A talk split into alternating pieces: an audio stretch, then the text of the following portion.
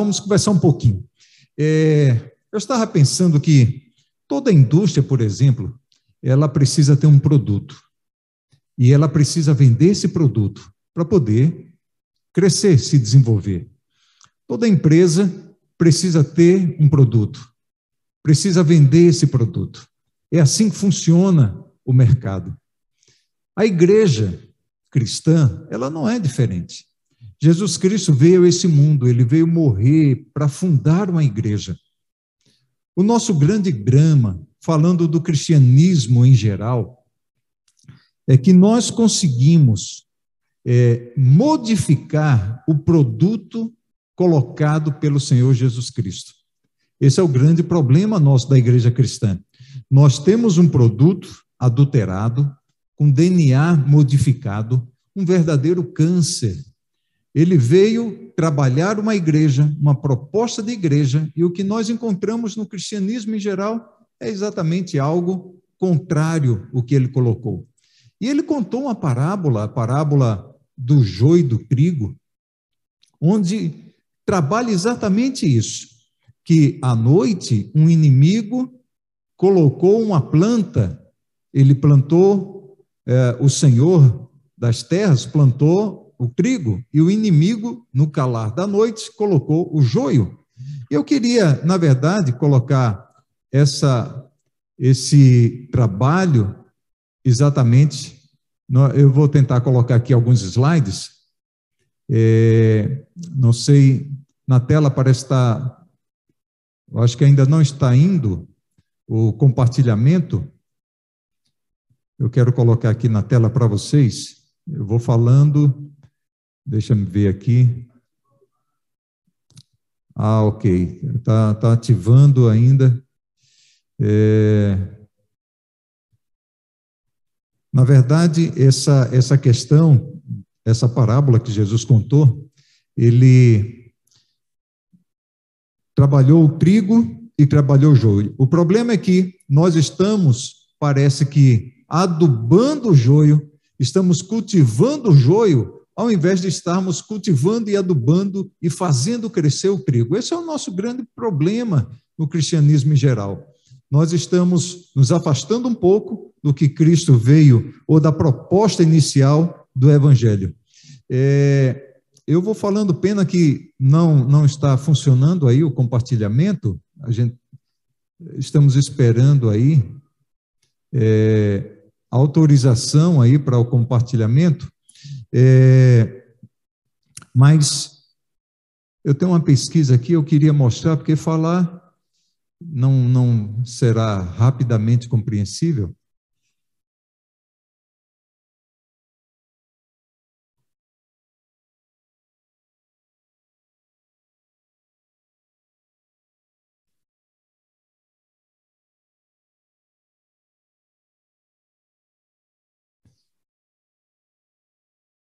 Não sei se vamos conseguir passar os slides, né?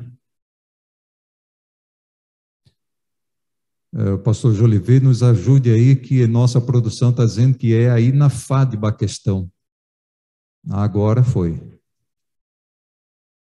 Obrigado. Ok. Ah,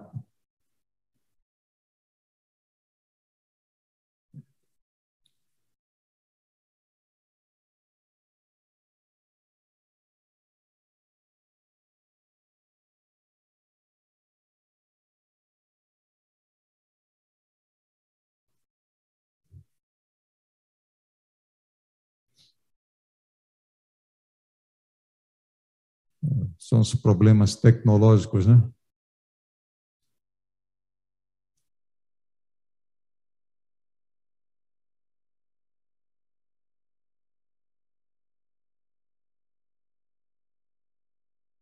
Ok, ok, agora vai. Muito bem. É, eu falei aqui do trigo e do joio, é, essa menção de Jesus é algo especial porque as plantas se parecem bastante, mas elas são fundamentalmente diferentes. A essência é totalmente diferente e a aparência, quando chega próximo, vê nitidamente a diferença entre as duas plantas. O inimigo não coloca algo é, muito diferente, mas um pouco diferente. Uma pesquisa feita pelo Instituto Gallup em 1980, na década de 80, mostrou que 20, é, uma pesquisa feita com 22 milhões né, de evangélicos que vão à igreja, apenas 7% deles foram capacitados e 2% desse grupo conseguia salvar outras pessoas. Então, veja a discrepância grande daquilo que Jesus veio trabalhar, fundar, uma igreja totalmente missional, uma igreja focada no discipulado. Veja essa realidade na década de 80, 22 milhões, uma análise, 7% desse grupo foi discipulado, foi capacitado, vamos dizer assim, para a missão, e 2% então conseguia salvar outros. O grande problema é, imagina irmos para uma luta com 7% apenas do exército sendo treinado e 2% desse grupo apenas experiente em combate, né? Esse é o grande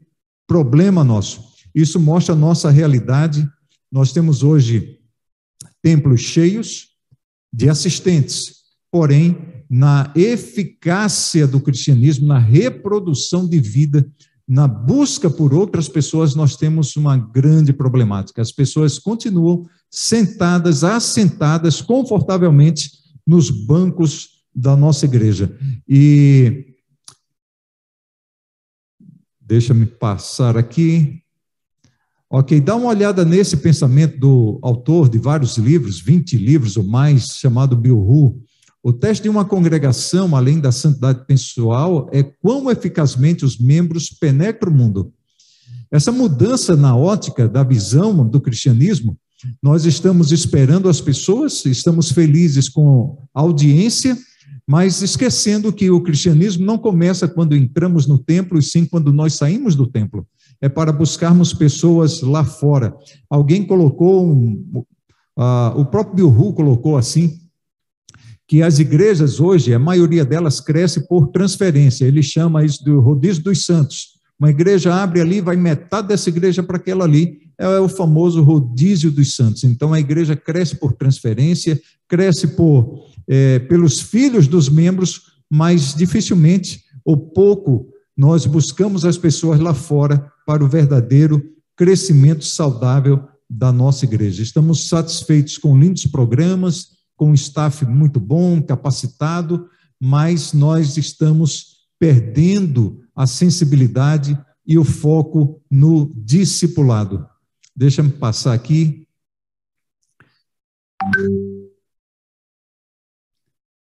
Ah, olha só esse pensamento, que pensamento forte é esse aí. É para aquelas igrejas que olham somente programas. Em realidade, as igrejas com os melhores programas estão lotadas. Muita gente capaz, mas uma audiência ali apenas sim é, para entretenimento, juntamente com os melhores restaurantes e teatros, porque todos divertem. Olha que coisa tremenda. As igrejas estão cheias, algumas delas, assim como teatros e restaurantes também. É, eu quero colocar aqui rapidamente Marcas de uma Igreja Enferma, é um livro, Igreja Essencial, então dá uma olhada, Marcas de uma Igreja Enferma. É, perda da paixão pelo evangelismo, fracasso em ser relevante, poucos ministérios voltados para fora, são os programas da igreja, né? a programação toda para dentro, conflitos sobre preferências pessoais, a igreja disputa é, pessoalmente qualquer coisa, que cor vamos pintar as paredes, que cor vai ser a porta, que tamanho, um conflito tremendo, prioridade do conforto, conforto ali do, do banco, assentado, meu lugar, minha posição, são marcas de uma igreja enferma. Por outro lado, esse outro livro, chamado Desenvolvimento Natural da Igreja, é, ela apresenta, é um livro clássico, antigo, oito marcas da, do que compõe uma igreja que cresce saudavelmente. Está aí liderança capacitadora, ministérios orientados pelos dons, espiritualidade contagiante, estruturas funcionais, culto inspirador, grupos familiares ou pequenos grupos, evangelização orientada para as necessidades e relacionamentos marcados pelo amor fraternal. A grande pergunta é: a nossa igreja, a igreja local que fazemos parte, ela tem marcas de uma igreja enferma que perdeu a paixão, perdeu o foco, só programas, não tem nada voltado para o público lá fora, para a comunidade, ou tem essas características que marcam uma igreja saudável, relevante, discipuladora, dessa proposta aí? Qual é o retrato da nossa igreja? Esse é o grande ponto. É, alguns exemplos aqui no Antigo Testamento, nós vamos ter dois meses né, falando sobre discipulado, então, uma, só colocando aqui alguns exemplos e formas que nós encontramos no Antigo Testamento. Nós temos Moisés e Josué, uma dupla ali, Elias e Eliseu. Nós temos também o um modelo de famílias, e aí estão os textos bíblicos, famílias sendo responsáveis pela reprodução, passando de uma geração para outra. Nós temos ah, um discipulado através dos sacerdotes, nós temos também um discipulado pela sucessão do reino, como Davi para Salomão, filho, seja forte. Ah, essa sucessão também era uma espécie de discipulado. É, também pelo ensino público, um personagem como Neemias, como Esdras, que liam uma lei para o povo, provocavam um reavivamento e dali se buscava é, crescimento também é, na, no conhecimento de Deus. É, nós temos também, fora do, desses exemplos no Antigo Testamento, nós temos é, o retrato, vamos dizer assim, a imagem da igreja no Velho Testamento, né? A igreja tinha um único templo, tinha o povo judeu como exclusivo na aliança, aliança ah, nós temos estudado bastante na lição, né? E eles tinham uma missão centrípeta. Quem quisesse conhecer a lei, eles passavam pelo Israel, até porque a nação, é, Deus escolheu por isso, porque eles tinham uma geografia que os povos cruzavam ali para comércio, passaria pelos portões de Jerusalém e veriam que o povo era especial, um povo diferente, e conheceriam o Deus, o Deus de Israel. Então, essa era a imagem da igreja no Velho Testamento. Agora, quando Jesus veio à Terra, com todo esse esse pano de fundo do Velho Testamento, de como era discipulado, do que eles tinham, como era a missão deles, esse pano de fundo aí do Velho Testamento, como é que Jesus viu a igreja? Eu coloquei alguns pontos aí é, e vou passar rapidamente, não dá para entrar em detalhes, mas é só para você ver como era a igreja no tempo de Cristo. Ele viu uma igreja completamente sem amor, é por isso que ele contou a parábola do bom samaritano. Ele viu uma igreja perdida, é por isso que ele contou a parábola do filho pródigo, da ovelha perdida, dracma perdida. Ele viu uma igreja infiel, e por isso a parábola do administrador infiel. Ele viu uma igreja fazendo apenas o básico e ele contou a parábola dos servos. Ele viu uma igreja sem persistência na oração e é por isso que ele contou a parábola do juiz e da viúva. Ele viu uma igreja sem missão, sem foco na missão, e ele contou a parábola dos talentos.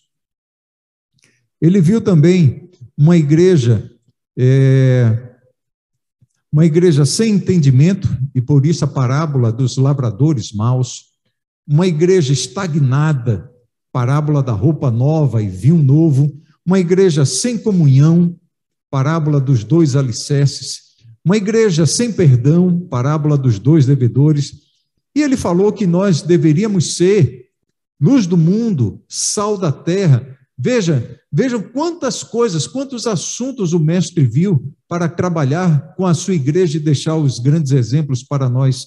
Ele viu uma igreja infrutífera, está aí a parábola da figueira sem figos. Ele viu uma igreja pequena, e é por isso grão de mostarda. Ele viu uma igreja revolucionária, a parábola do fermento. Ele viu uma igreja sem compromisso, por isso a parábola dos convidados para a festa. Ele viu uma igreja sem preparo, a parábola das dez virgens. Ele, ele viu a igreja como um campo missionário e ele contou então a parábola das ovelhas e das cabras, porque ele viu ali como um campo missionário. Deixa-me ver mais aqui. Ok. É, após essa apresentação rápida, é, nós temos aqui as quatro fases do discipulado de Jesus, que o autor Bill Hua estava lendo, ele tem vários livros, né? Vários livros. E um desses livros ele coloca quatro pontos ali, é, de uma forma didática. O tempo, o fator tempo, ele colocou aí, não sei se exatamente foi assim, mas pelo menos didaticamente é, é interessante. Mas ele colocou assim: ó, a primeira fase do discipulado de Jesus, a expressão vem ver, ali nos primeiros discípulos, né? Desde João Batista até Natanael, os primeiros discípulos ali, vem ver esse, essa primeira fase durou quatro meses e era para servir dizer o que e porquê da missão, porquê do discipulado, dizer o que. A segunda fase, a segunda fase, então, nós temos aqui o vem e segue-me. Ele coloca dessa forma, durou dez meses, mostrar como era para quê? Mostrar como, como é que faz? Então vem e segue-me, e eu vou te mostrar. A terceira fase, vem e fica, fica comigo, que durou maior tempo, esse é um tempo de andar com os discípulos, e a quarta fase, então, permanecer em mim, que aí, lógico, já foi após a sua ressurreição.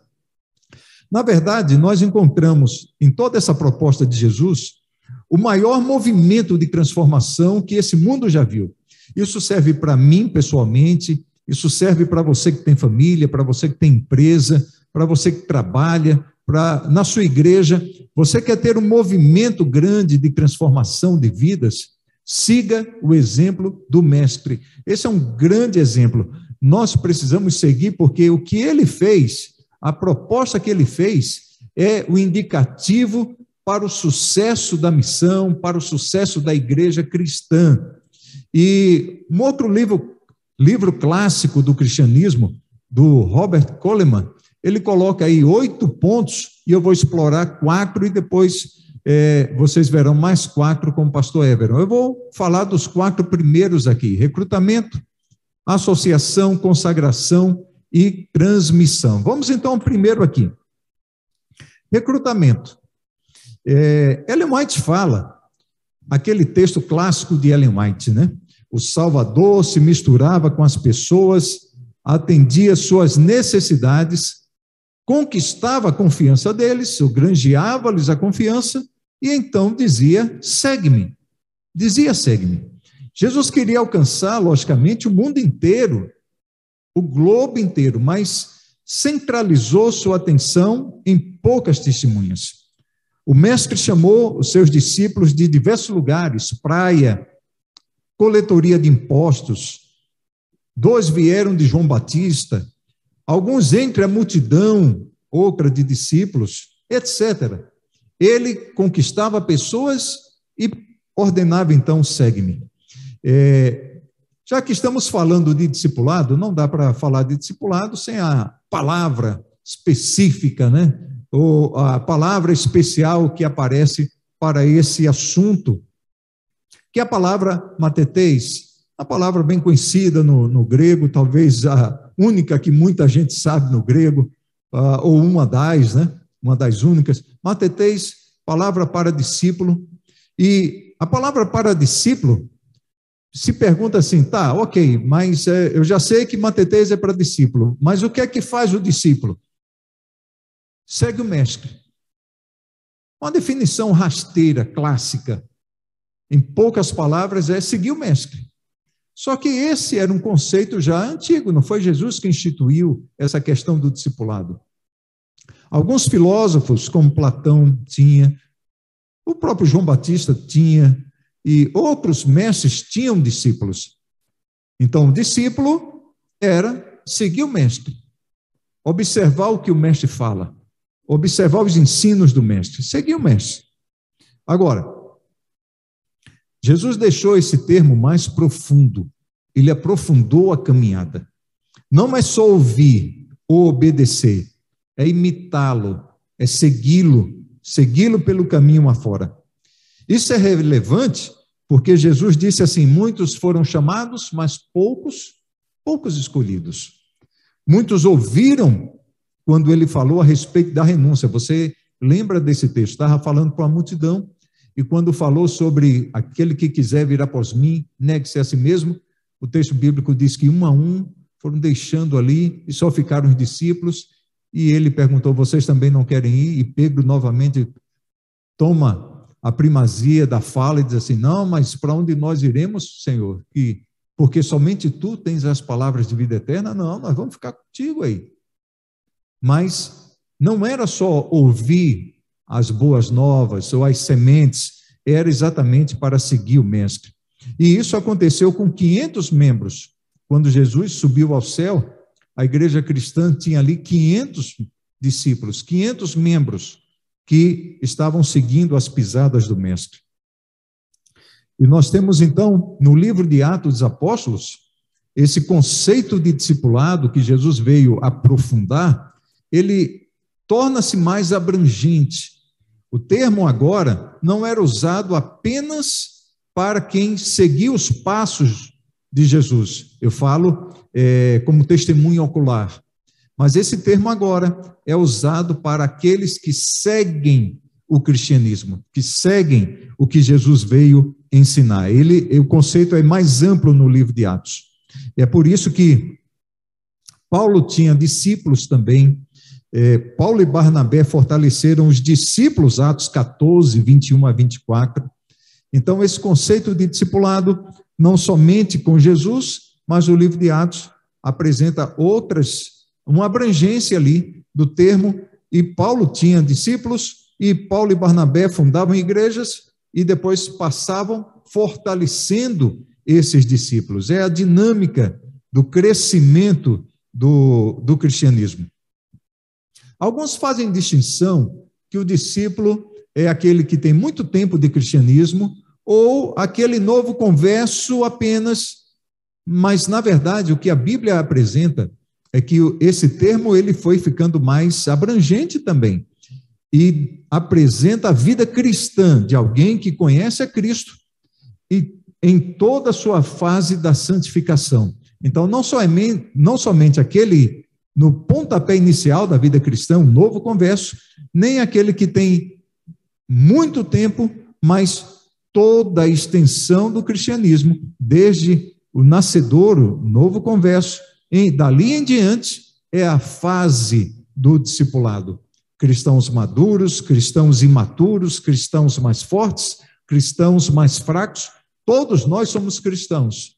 A diferença é que uns estão procurando crescer diariamente, outros estão um ponto mais abaixo, mas na vida cristã quando aceitamos Cristo, nós dali para frente somos chamados é, discípulos. É por isso, então, é, que é um processo evangelizar, capacitar e multiplicar.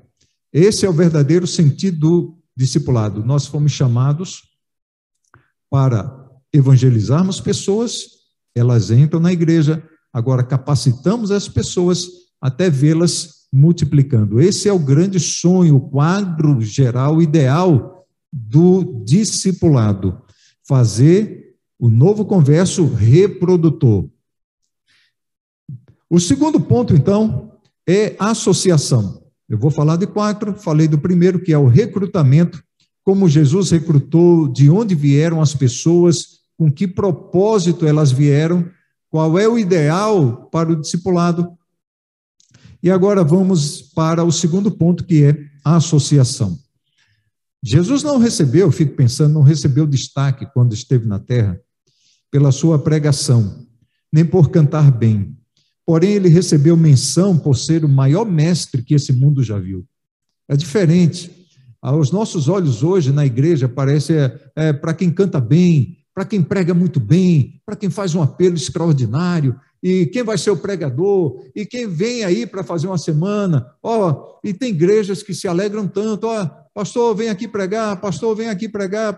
Queridos, nós estamos cheios de bons sermões e pouco de gente na missão. O que Jesus queria objetivar com essa questão de associação é que ele não se destacou como um grande pregador ou um grande cantor, mas como um grande mestre. Ele ensinava, ele fazia a diferença, ele mudava conceitos, ele mudava propostas de vida. É por isso que os guardas foram prendê-lo e voltaram, os guardas do templo e os líderes religiosos, e vocês não prenderam? Não, nós nunca ouvimos ninguém falar como esse homem. Palavras que transformavam vidas. Ele buscou homens que aprendessem dele e fossem instruídos, associação com eles, misturava-se com eles.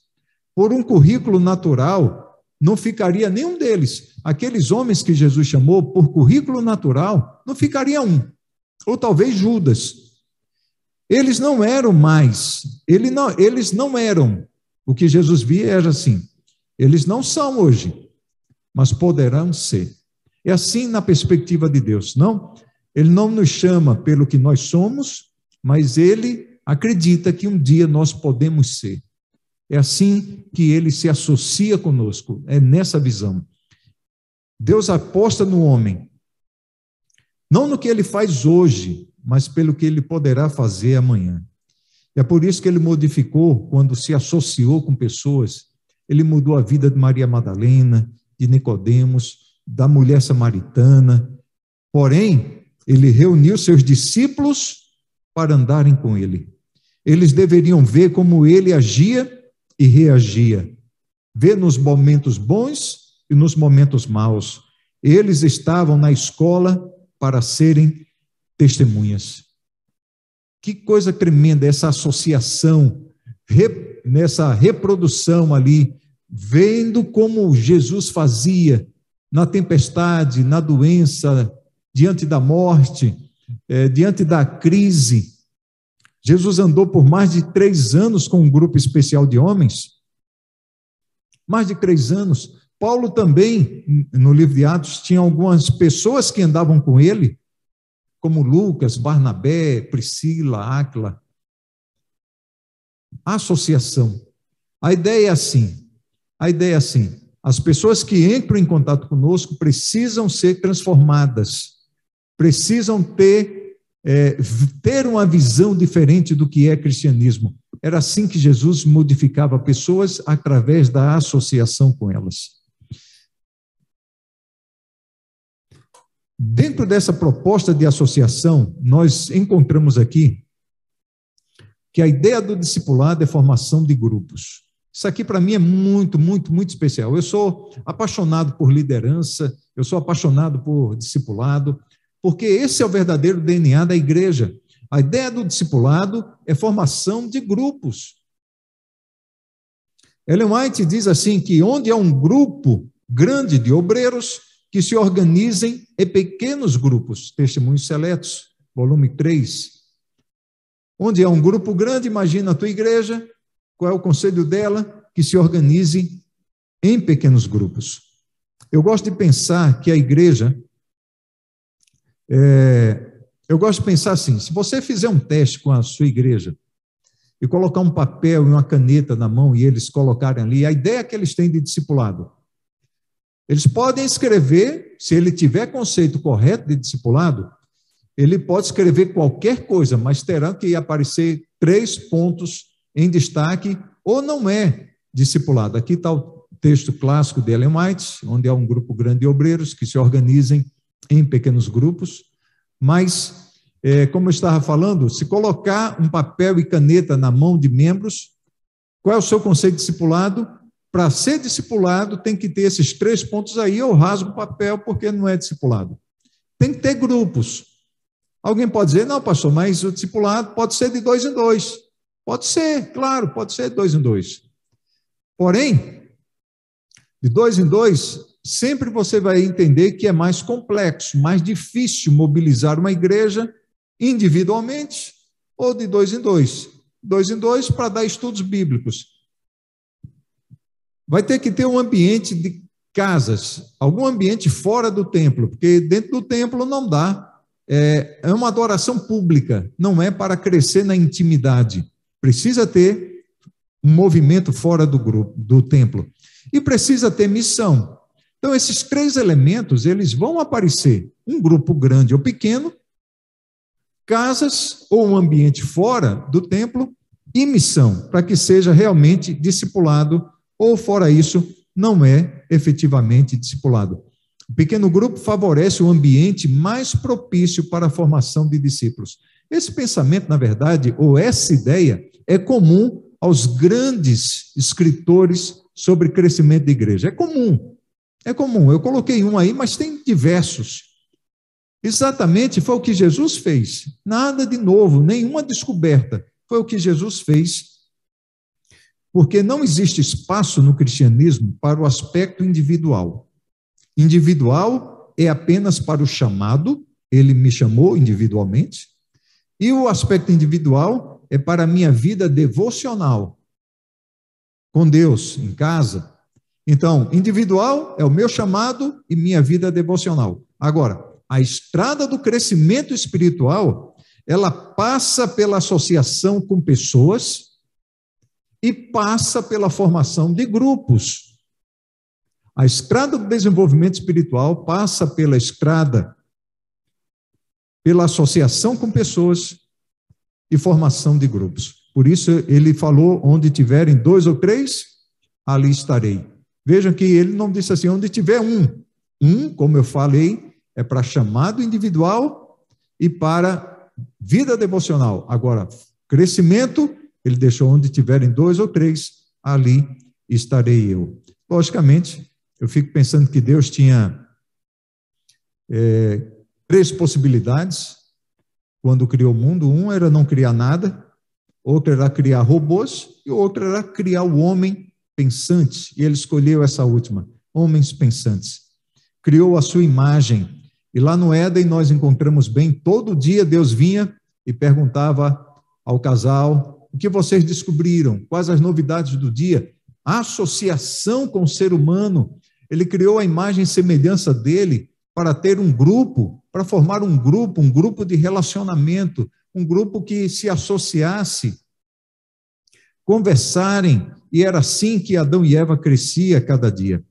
No Velho Testamento encontramos Davi e Jonatas, ideia de grupos, de associação de pessoas. Elias e Eliseu, os discípulos de Jesus, Paulo e seus amigos, os discípulos de dois em dois que Jesus dividiu. Por outro lado, a Bíblia apresenta que as mais companhias corrompem os bons costumes. Nota então a preocupação bíblica. A preocupação ou a ideia era a formação de grupos. Mas a preocupação era que fossem comunidades saudáveis, comunidades saudáveis. Olha esse pensamento: o grupo deve ser pequeno o suficiente para evitar espectadores, mas grande o suficiente para permitir variedade, o uso de dons, uso de dons espirituais. Aqui o texto que eu falei, onde tiverem dois ou três, ali estarei. Não diz assim, ó, onde você estiver sozinho. A ênfase aqui não é na proteção ou na salvação. Isso ele age no indivíduo, claro, ninguém vai contestar. A ênfase aqui é no trabalho cristão, edificação, crescimento e concordância. Agora dá uma olhada nesse texto. Vendo os filhos de Deus que as filhas dos homens eram formosas, você conhece muito bem o que aconteceu. Veja bem, o objetivo era formar grupos. A preocupação era com quem? Porque precisava ser uma comunidade saudável. A ideia formar grupos, mas com quem você vai formar? Porque as más companhias pervertem os bons costumes. Então, o que a Bíblia sempre trabalhou era a formação de grupos, grandes ou pequenos, mas que sejam comunidades saudáveis. Por isso encontramos Jecro, aconselhando lá Moisés, em Êxodo 18, uma revolução que aconteceu na igreja do deserto, algo especial a partir de grupos, a partir da formação de líderes, e dali para frente Israel trabalhava exatamente assim, sempre usando estrutura de grupos, das tribos, saíam para a guerra. Então, reúne as tribos, ó, da tribo de Dan, tanto, de Naftali, tanto, de Judá, tanto. Era assim que funcionava. O censo, a mesma coisa, reúne as tribos, da família de Dan, da família de Naftali, lançamento de sorte, resolução de problemas. ali o texto está equivocado, Êxodo 18, não é Êxodo 18, mas é, na resolução de problemas. Junta as tribos aí, vê, vamos ver como é que vamos fazer com essa questão, já que perdemos é, os homens. Então, você conhece bem essa história. Mas o meu ponto aqui é sempre a visão de grupos. Paulo e equipe, e alguém contabilizou que Paulo tinha perto de 100 colaboradores, claro, não juntos, mas em contando, né, nas diversas localidades que Paulo foi, juntando, contando, todo esse pessoal daria perto de 100 colaboradores. Grupos, grupos, sempre o cristianismo trabalha com formação de grupos, associação com boas pessoas que tenham valores do reino. Aqui em Marcos 6, só a ideia de grupos. Jesus passou o dia ensinando uma multidão, mas no final, então, ele na multiplicação, ele dividiu o grupo, a multidão em grupos de 50, e os discípulos que passaram o dia assistindo agora os fez líderes. Eles alimentavam os grupos. Vocês vão dar de comer a essas pessoas. Então, formou líderes, formou grupos. A visão sempre era, é, a ideia parece ser assim: sermão, ensino, você pode é, sermão você pode jogar sementes para uma multidão. Agora, a nutrição, a edificação precisa ser em grupos. Então, esse é o ponto de associação. Terceiro bloco, né, terceiro ponto da visão de Jesus para discipulado, o que é que ele fez? É o bloco da consagração. Ele juntou aquele grupo, ele recrutou aquele grupo, ele ele é, se associou àquele grupo para que vissem nele, vem, segue-me, mas ele tinha um objetivo, consagrar aquele grupo.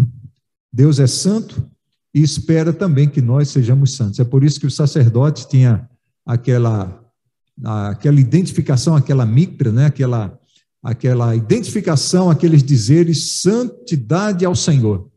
Exatamente. E nós somos líderes, somos sacerdotes do lar, nós precisamos também ter essa identificação, somos santos, somos separados, somos um povo separado, somos líderes separados, somos, enfim. Não somos iguais aos romanos ou fariseus, né, como disse Jesus. Vem como é que eles fazem, porém vocês serão diferentes. Sempre era assim. Vejam como eles fazem. Você quer ser líder, você quer ser filho de Deus, como é que eles fazem? Façam diferente. Mateus 5, Mateus 6 é, apresentam uma lista de distinções né, do cristianismo. Sermão do Monte, né? Sermão do Monte ali, em Mateus 5 e 6. É, quanta coisa ali, quanto ensino ali. Uma vida de consagração, uma vida de separação. É, 1 Coríntios 10, 31, Paulo diz assim: portanto, quer comais, quer bebais, ou façais outra coisa qualquer, fazei tudo para a glória de Deus. Você tem dúvida com algum assunto? Só é pensar nisso, isso é para a glória de Deus. Isso santifica, isso me aproxima dele. Em João 16, por exemplo, nós temos a promessa do Espírito, a promessa do Espírito Santo. A obra dele convenceu o homem do pecado, da justiça e do juízo convencimento do pecado, da justiça e do juízo. Deus nos aceita como estamos, mas não nos deixa onde estamos. Essa é a verdade bíblica. Ele nos aceita como estamos, mas não nos deixa onde estamos. Precisamos de uma vida de consagração. É por isso que no capítulo 17 de João, encontramos a oração sacerdotal de Jesus. A petição dele é para que o Pai estivesse sempre conosco. E da forma que Jesus glorificou o Pai, nós também devemos fazer o mesmo. A nossa vida deve ser para glorificar a Deus, não a nós mesmos. Nós não temos reino para fundar nessa terra. Nós estamos aqui para desenvolvimento do reino de Deus na terra. João 17, então, é a vontade de Deus para que sejamos um, termos unidade isso é diferente do mundo. É por isso que ele diz: Pai, eu não os peço que os tire do mundo, mas sim que os guarde do mal. E o último bloco, então, é esse, da transmissão. E na transmissão, na transmissão dos valores, nós encontramos algo especial, que Jesus deu é, a paz, transmitiu a paz, as chaves do reino, a alegria, é, mas, como nós vimos aqui nessa manhã, que já entendemos que precisamos formar grupos, mas que essas sejam comunidades saudáveis. Temos a compreensão que devemos ser líderes, mas líderes santos, separados, consagrados. A grande pergunta agora é: o que fazer? O que é que faz isso? Então Jesus recrutou, se associou, transmitiu, ensinou consagração, mas para quê? Ah, ok, e agora a gente faz o quê? Então eu peguei esse bloco, essa, esse ponto da transmissão, para mostrar o que Jesus espera, o que o reino espera. A palavra, então, eu estou pegando aqui uma, a questão do pastoreio. Jesus veio, então, para ser pastor, bom pastor, e nós, então, como líderes, discipuladores, precisamos ter isso em mente. A figura do pastor significa ali a, o pastor guardador do rebanho. A palavra hebraica está ali, roê, para pastor, alimentar, guardar, guiar. A palavra grega para pastor, poimê, como substantivo, significa arrebanhar, cuidar.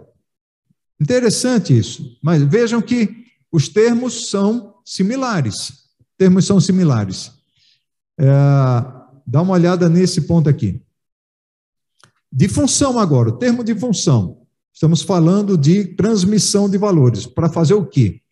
Presbítero é o que cuida da igreja, Atos 14. Bispo é o que supervisiona. Pastor é o que pastoreia. Agora, mudam-se as abrangências das funções.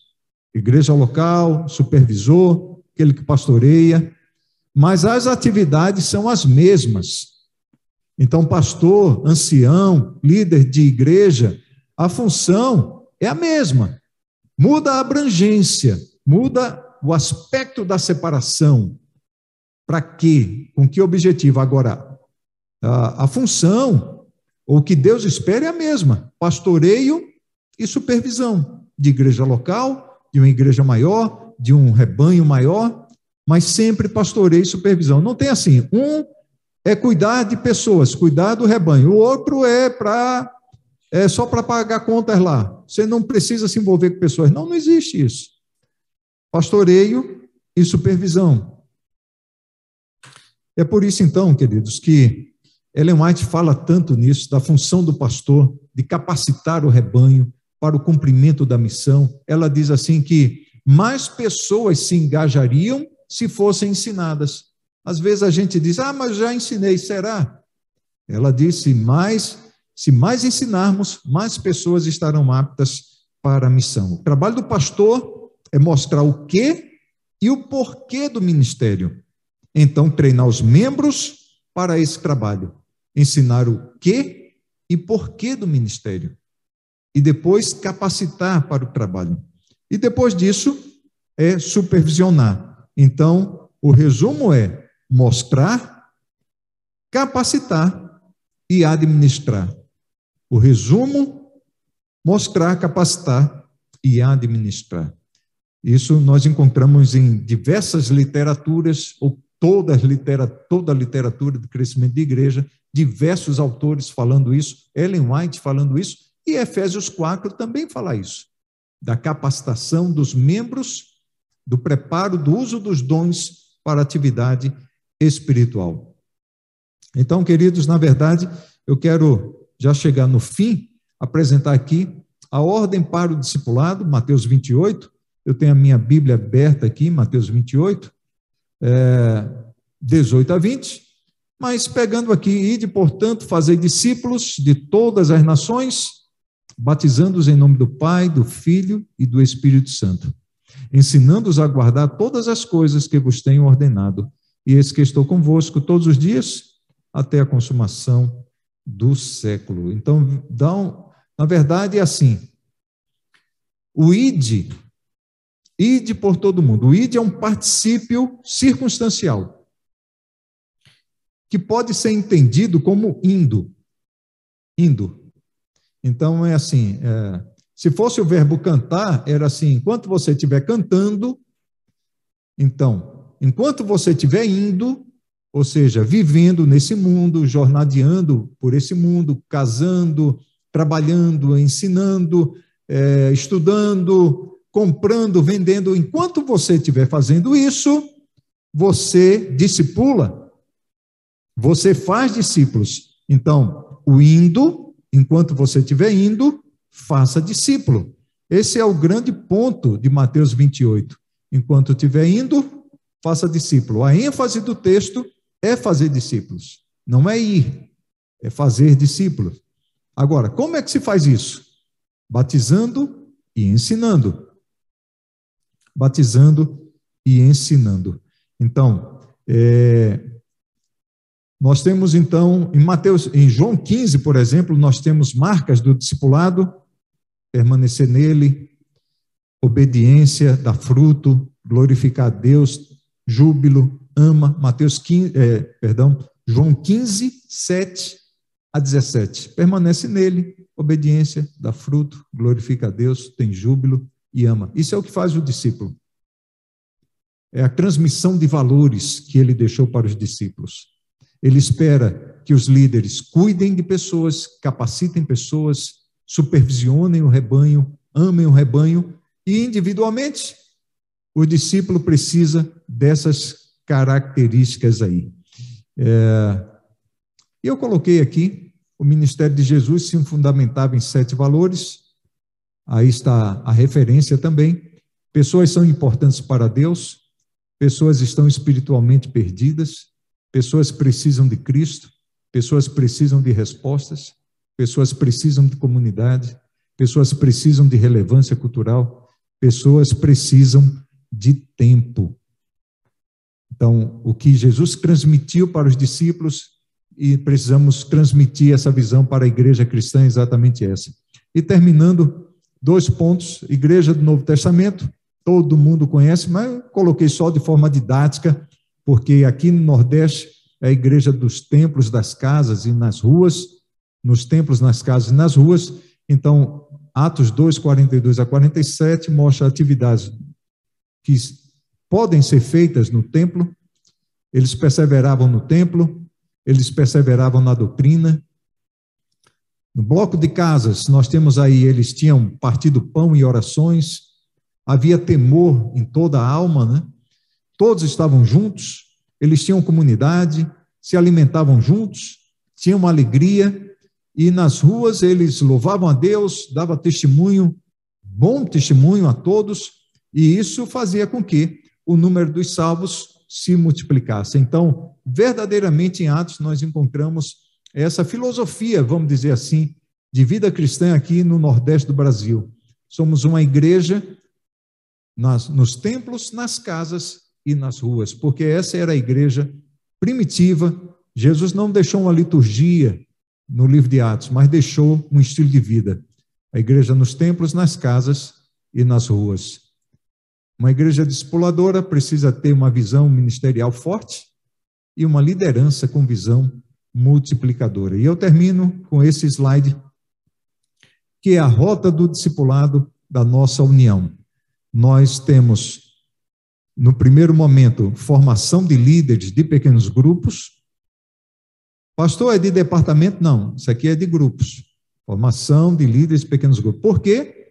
Porque é o líder pequeno grupo que tem pessoas que, que biblicamente têm a função de cuidar delas, de protegê-las, de acompanhar o crescimento espiritual. Não é só para dirigir uma reunião, mas de vê-las crescendo. Tem lição, tem Bíblia, tem é, escritos de Ellen White, estão testemunhando. Então, líderes com essa visão de pastoreio, de discipulado. Agora, já que vivemos em comunidade, que mais nós fazemos? É só formar pequeno grupo? Não.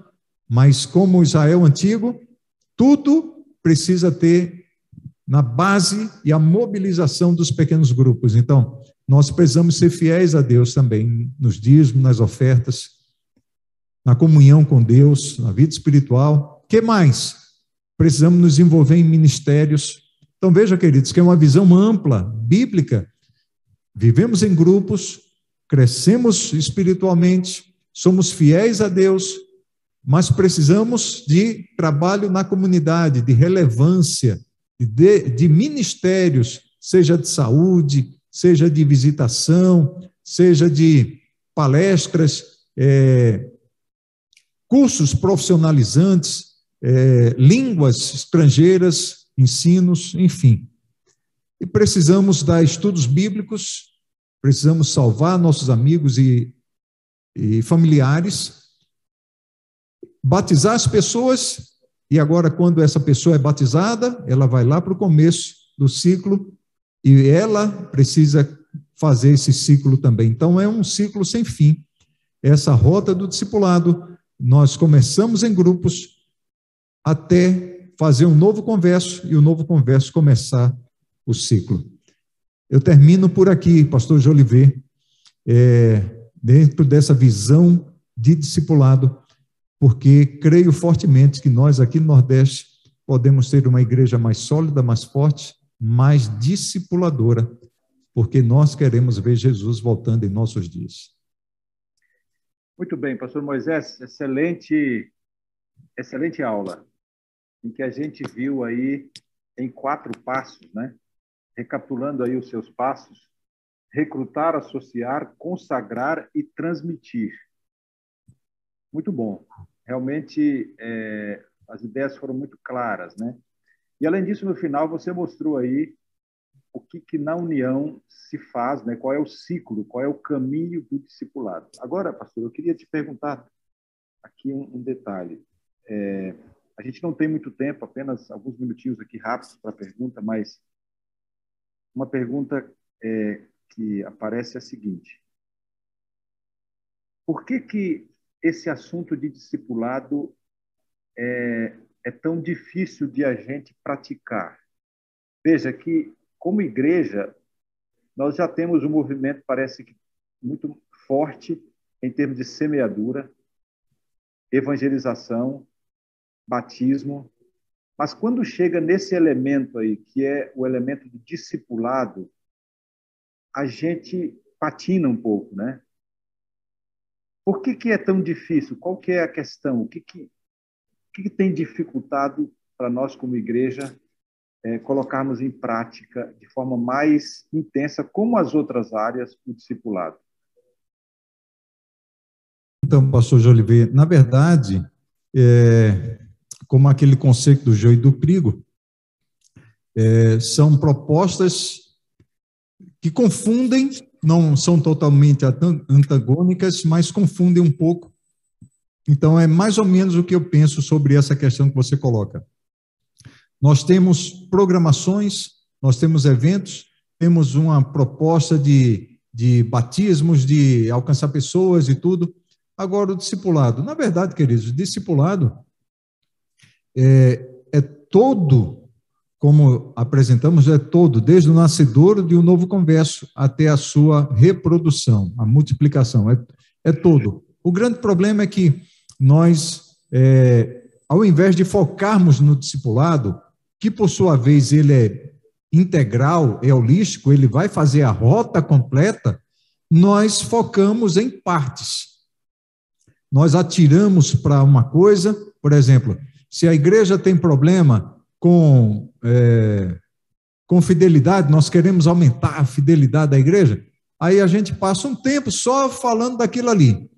Conseguimos, agora a gente muda o quadro. Agora vamos falar de, de casamento. Aí a gente passa um tempo falando de casamento. Resolvemos agora, quando biblicamente nós precisaríamos investir no discipulado. Porque o verdadeiro discipulado, ele cresce em todas as áreas. O discipulado vai nos levar a sermos adoradores pessoais, vai nos levar ao templo para adoração pública, vai nos levar a ser fiéis nos dízimos, nas ofertas, fiel à família. Nós vamos entender que precisamos estudar a Bíblia com outras pessoas, precisamos estar na missão, precisamos de ministérios, precisamos ajudar pessoas. Então essa visão, ela do discipulado é que precisa estar clara na mente das pessoas. E a forma melhor disso é através de grupos, porque individualmente é complicado, até criar motivação, automotivação. Mas a ideia do grupo, quem tem visão ajuda quem não tem, quem é mais forte ajuda o mais fraco. Então, essa visão de grupo e essa visão de discipulado é que precisa ser melhor evidenciada na igreja. É, me, me veio à mente, pastor, aqui uma expressão de Ellen White, quando ela fala do Espírito Santo. Ela diz assim que quando a gente recebe o Espírito Santo, com ele as outras bênçãos vêm junto, vêm junto. Exatamente. No caso aí, me parece que o que você está dizendo é que o discipulado é esta ação, essa atividade, esse estilo de vida da igreja que é a base para as outras coisas que vêm, né? Quer dizer, é através do discipulado que a gente vai completar todos esses ideais que nós temos como igreja, de crescimento, de multiplicação, de reprodução, de amadurecimento. E a gente acaba focando nas coisas separadas, né? E não cria um projeto assim que, que, que, que, que seja um discipulado completo. Exatamente. Muito boa ideia que você transmitiu aí. Exatamente. Atos 2, né, pastor? Esse texto que nós lemos, Atos 2, 42 a 47, você não vê ali uma capacitação específica de mordomia, não vê uma capacitação específica de estudo bíblico, mas vê o conceito do discipulado em ação. Mas eles eram é, holísticos, integrais. Eles estavam nas casas, ajudavam um ao outro, repartiam os bens, salvavam pessoas, eram relevantes na comunidade. Quem ensinou isso para eles? Parte por parte. Não, eles tiveram a visão de Jesus Cristo, o discipulado que transforma vidas. É isso que nós precisamos ter é, conceitualmente e na prática na igreja. E, e, pastor, é interessante isso, porque, no fim, se a gente for olhar aí a grande comissão que você mencionou, é, a grande comissão se resume em discipular. Né? As outras coisas são a forma como nós devemos agir para que o discipulado aconteça. Mas o alvo, o objetivo, a razão de ser da igreja, é? o imperativo é fazer discípulos. Então, se nós pensamos assim e criamos uma estrutura de discipulado na igreja, as outras coisas vão acontecer automaticamente, mas não de forma separada, né? Cada coisa vai acontecer, mas com o objetivo realmente que é a formação de discípulos. Muito bom. Exatamente. Bom, eu acho que aí, é, é, pastor, a gente vai ter que interromper aqui. Poderia fazer outras perguntas, mas a gente vai continuar no mesmo tema com o pastor Évero e no final outras perguntas a gente pode é, esclarecer, né? A gente pode colocar. Perfeito, perfeito. Pastor, muito obrigado, viu? Sua aula foi realmente esclarecedora e, e a gente tem aqui agora uma visão muito mais completa do tema, né? E estamos preparados agora